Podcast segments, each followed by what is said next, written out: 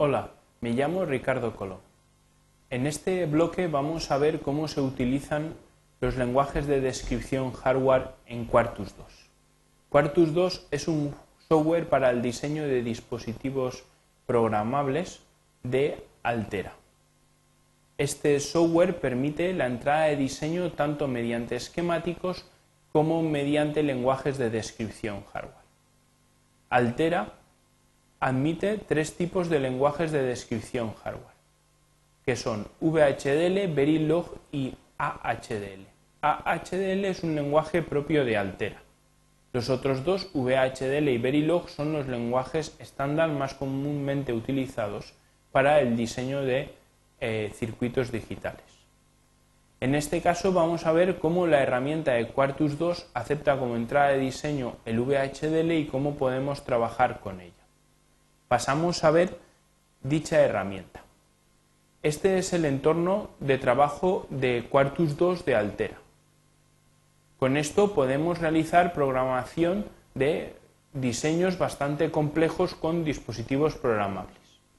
Vamos a ver cómo Altera acepta el VHDL como entrada de diseño. Para ello lo vamos a hacer a través de un ejemplo. Los otros lenguajes de descripción hardware se trabajaría de la misma manera. Para comenzar, crearemos un nuevo proyecto a través del wizard. Bien, lo primero es decirle en qué subdirectorio vamos a trabajar eh, con el proyecto. Elegimos un subdirectorio de nuestro disco y le ponemos un nombre. En este caso, ejemplo VHDL, ya que vamos a realizar un ejemplo con VHDL. El nombre del proyecto puede ser el mismo o puede ser otro distinto. En este caso vamos a optar por la opción complicada, que es poner otro nombre distinto a nuestro proyecto. Hemos elegido la palabra contadores, porque vamos a realizar, pues, eh, como ejemplo, un sencillo contador con VHDL. El fichero que vamos a utilizar para la descripción de ese contador, pues lo vamos a denominar contador VHDL. Bien, una vez establecidos estos parámetros, pasamos a la página siguiente nos pregunta si queremos crear el subdirectorio ejemplo VHDL, ya que no existe en nuestro disco. Y le decimos que sí. Aquí podemos añadir ficheros a nuestro proyecto, pero en este caso no tenemos ningún fichero porque habrá que crear el diseño de cero. El siguiente paso es elegir un dispositivo sobre el cual vamos a realizar el diseño. Nosotros escogeremos un dispositivo de la familia Ciclón 2. El motivo de escoger este dispositivo es porque es el dispositivo que incluye la placa DE2 de Altera. Y en el presente curso pues trabajamos con dicha placa. En este caso es la EP2C35F672C6. Es decir, una Ciclón 2 la C35 que tiene pues 672 pines. El entorno nos permite optar por otras herramientas de diseño para síntesis, simulación, análisis de tiempo. Nosotros vamos a utilizar las que por defecto incluye Altera en su herramienta, que son bastante buenas.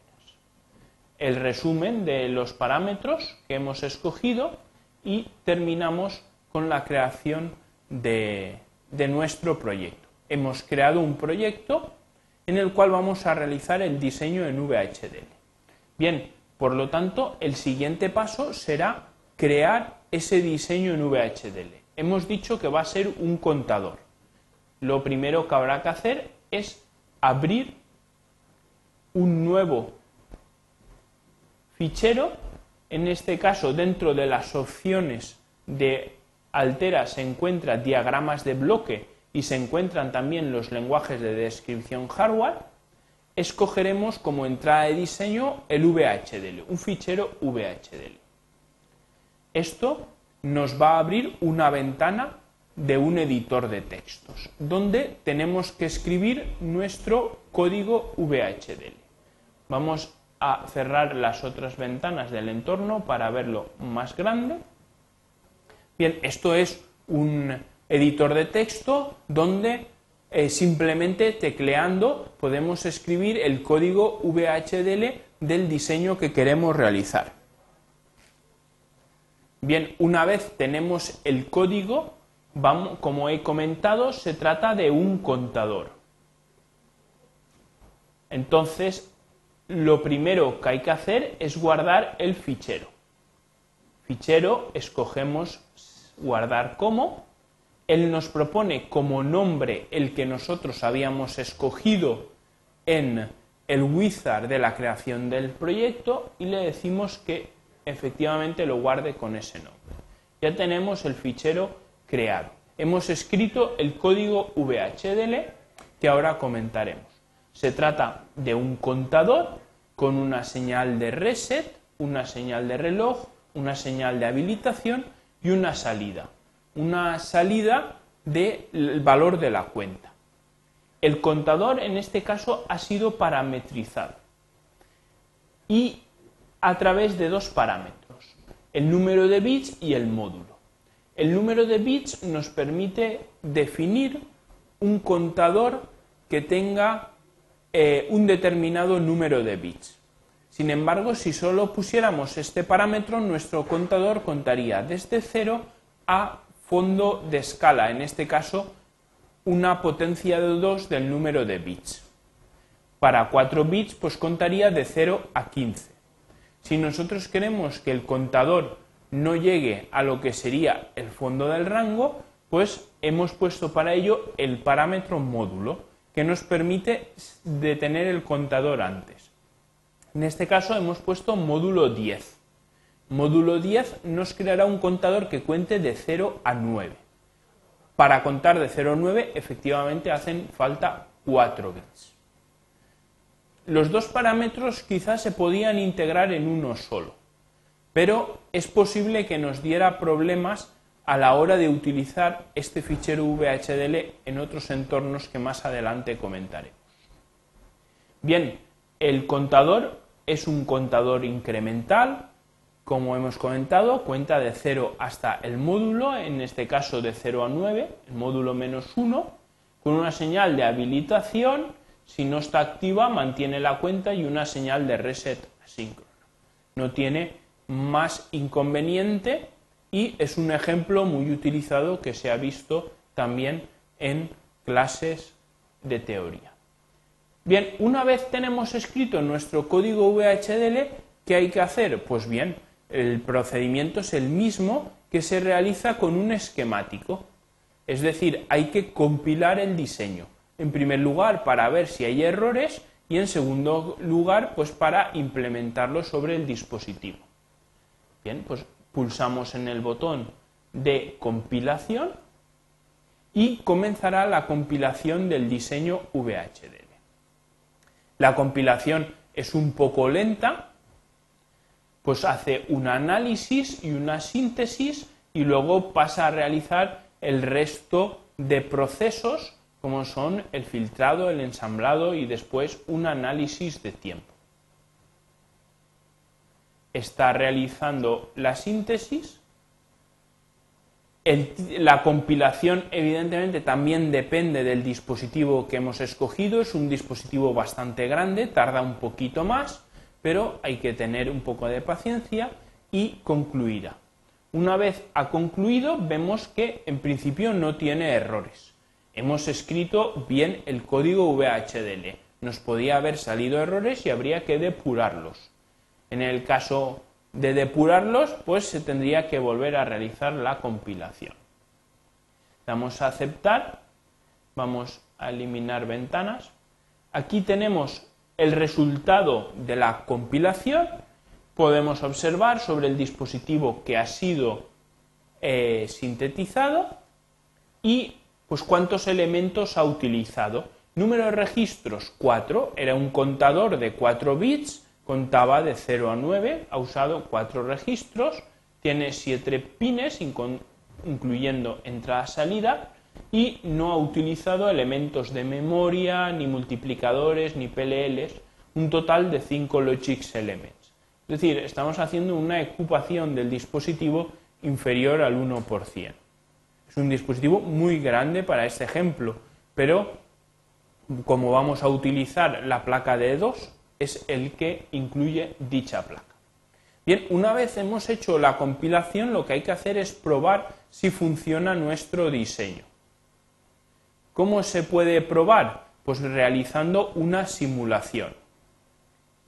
Bien, eh, para realizar una simulación, lo primero que hay que hacer es crear un fichero de señales de entrada, lo que se llama un fichero de ondas. Así que en File vamos a New y vamos a buscar que un fichero de ondas, Vector Waveform File, aquí abajo, en Other File y Vector Waveform File. Le damos a OK y nos abrirá una ventana de un fichero para la visualización de ondas. Bien, ahora hay que añadir aquí los pines de entrada y salida que nos permiten ver el funcionamiento o verificar el funcionamiento de nuestro contador. En este caso serán los puertos que hemos definido en VHDL. Pues bien, picando en el botón izquierdo vamos a Insert Node o Bus y nos sale esta ventana donde podemos ir incluyendo cada uno de los puertos de entrada y salida del fichero VHDL.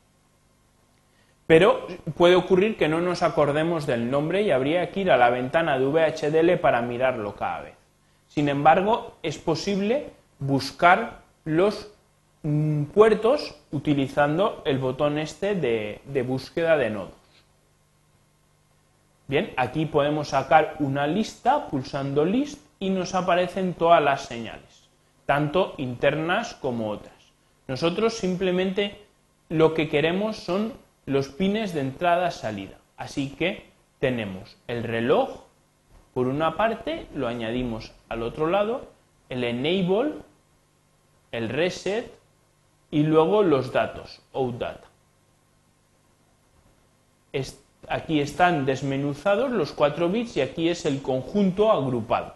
Pues cogemos este. Vale.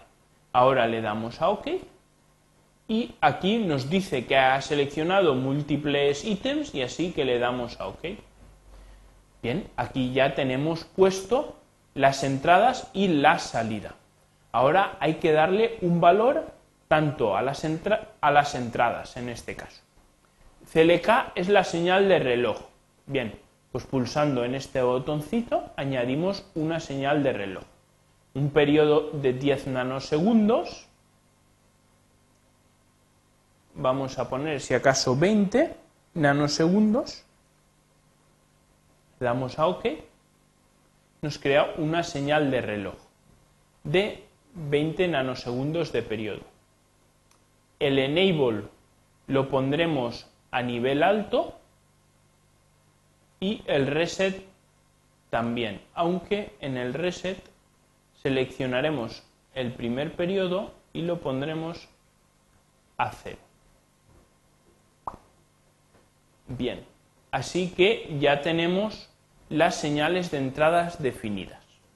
Ahora, simplemente hay que guardar este fichero. Si le damos al disque de guardar, él nos propondrá un nombre, contador VHDL, que es el diseño que estamos utilizando, le damos a guardar y ahora hacemos la simulación. Aquí arriba está el botoncito de simular, comienza la simulación. La simulación también tarda un poquito, en este caso es más rápida que la compilación, pero tiene que generar el fichero de salida. Ok, le ha terminado. Bien, vamos a cerrar estas ventanas para verlo más grande y eh, tenemos aquí el resultado de la simulación. A ver, la lupa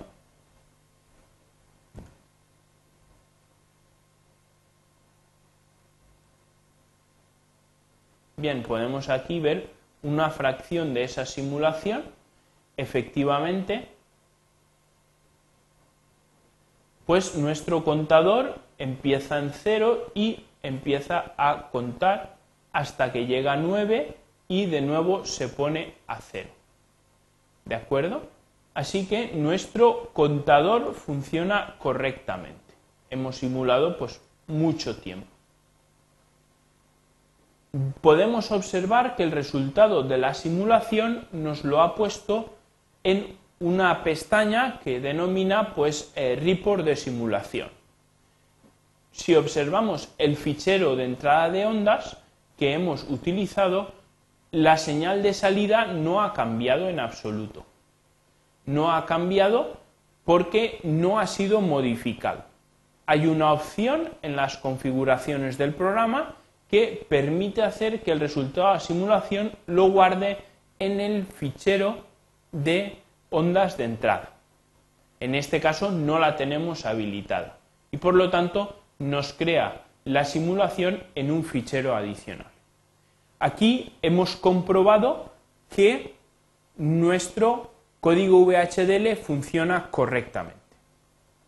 Ahora podríamos incrementar nuestro diseño utilizando toda la potencia que nos da el VHDL, es decir, utilizar jerarquía con otros diseños VHDLs y hacer un diseño mucho más complejo. La manera de operar sería la misma. Tendríamos que al proyecto ir añadiendo cada uno de los ficheros que forman esa jerarquía, etc. Cuando tuviésemos todo el diseño completado lo podríamos probar en una placa. Pero eso lo veremos en un bloque posterior. También podemos incluir ficheros VHDL en esquemáticos y realizar una entrada de diseño combinada con esquemáticos y VHDL. Pero eso también será objeto de un posterior bloque. Aquí terminamos la explicación de cómo se utilizan VHDL o cómo podemos utilizar lenguajes de descripción hardware con la herramienta de Quartus